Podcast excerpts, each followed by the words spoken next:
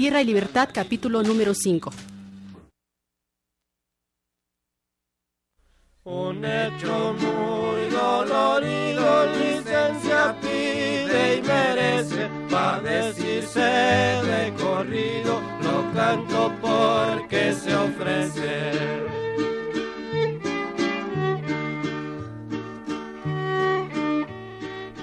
Radio Educación presenta Tierra y Libertad de José Revueltas.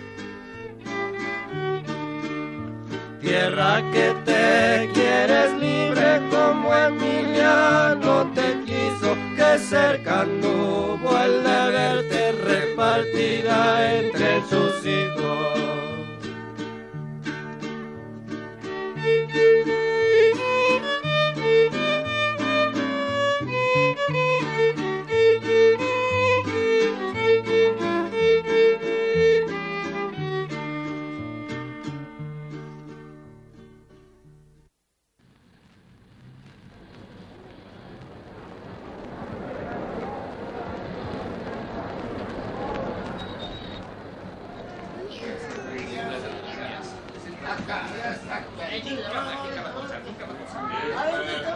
¡Nacho! Lo ando buscando por todo Cuautla desde que supe que había llegado por la mañana. ¿Qué es eso de no ir a visitarme luego, sino dejarlo para lo último?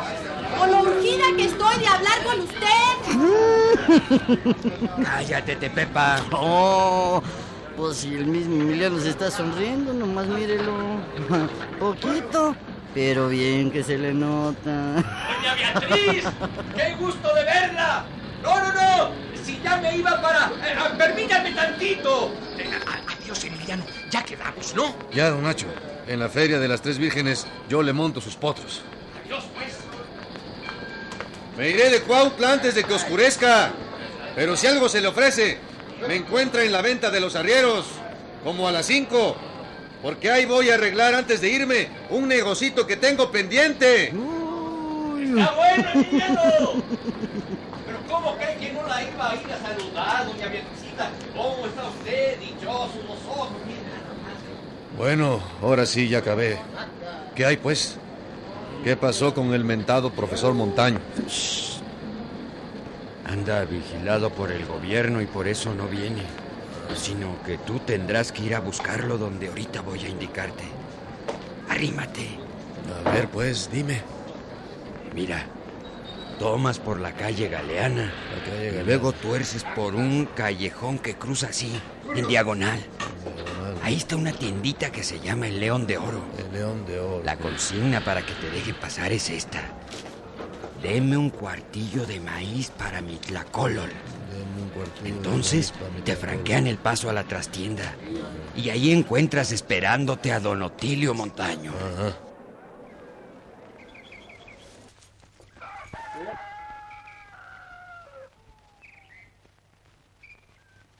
Dos kilos de arroz. Sí, señora, dos kilos de arroz, por favor. ¿Quién de ustedes me pidió un cuartillo de maíz? Sí, Eh, Fui yo, muchacha. Eh, Espéreme, nomás que atienda yo al señor. ¿Cómo no, no tengas pendiente? Son seis reales, señor. Ahí están. Ahí están. Aquí tiene. Gracias. Salúdame a Don Eulogio. Sí, señor. Ahora sí. Ahora sí, señor, pase por aquí. Gracias.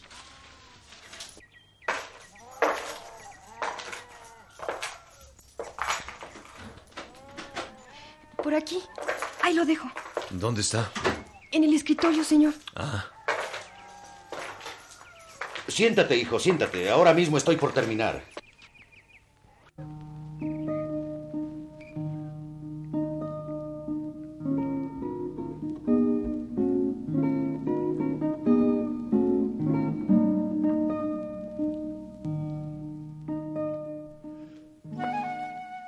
Él se sentó en una silla y yo vi de reojo cómo empezaba a mirar a su alrededor.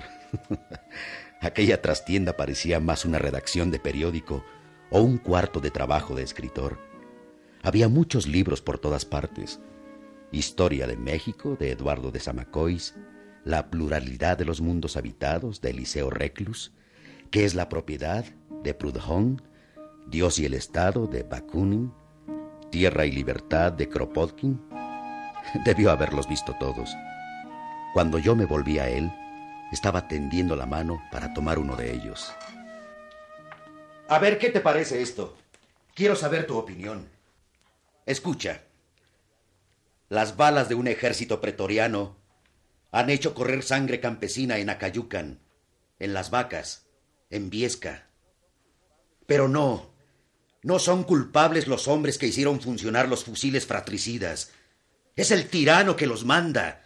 Es el tirano que encaramado sobre la patria como letal vampiro, solo dejará ruinas y cenizas si el pueblo no despierta. Pero la protesta de esos humildes labradores asesinados por la tiranía ya es el primer augurio de un sacudimiento social sin precedentes, que estremecerá desde sus cimientos todo el carcomido edificio de la dictadura. Esos campesinos piden la tierra, pero hay que darles también la libertad. Tierra y libertad deberá ser lo que inscriban en sus banderas. El sabor del pan es amargo si a cambio de él se hace del hombre un esclavo. Y la libertad sin pan es tan solo una quimera. Tierra y libertad, tal es nuestro grito. Ni libertad sin tierra, ni tierra sin libertad. ¿Te, ha gustado? ¿Es un lenguaje que se comprende por todos? Sí, sí es. Es... oh.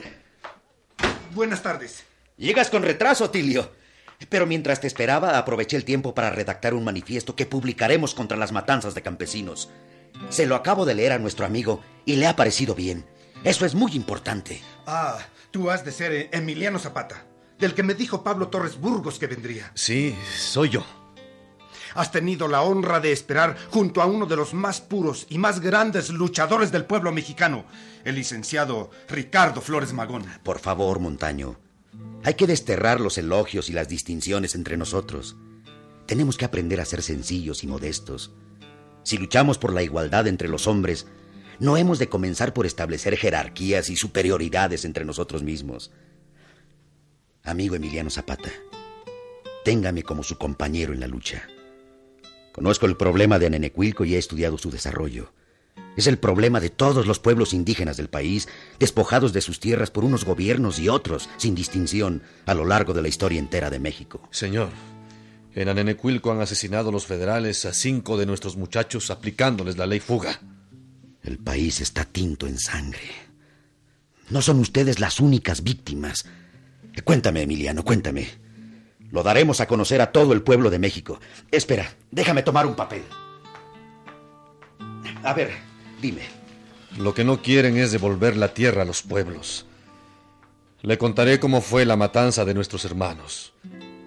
El nombre del asesino es Pascual Meléndez.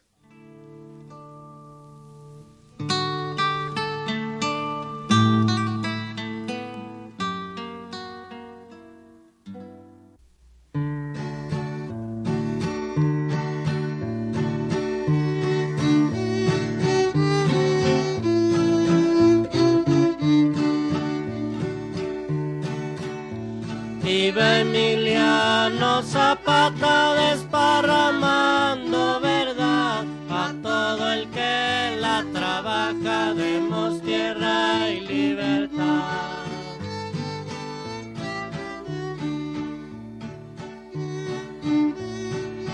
Tierra y Libertad de José Revueltas.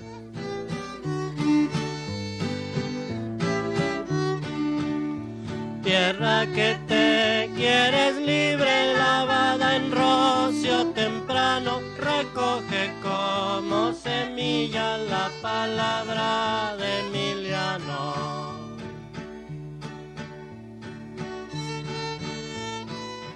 Actuaron en este capítulo por orden de aparición Ludmila Martínez, Oscar Yoldi, Luis Miranda, Agustín Balvanera, Fernando La Paz, Salvador Sánchez, Carlos Magaña, José Moreno Cacique. Música original de Herando González.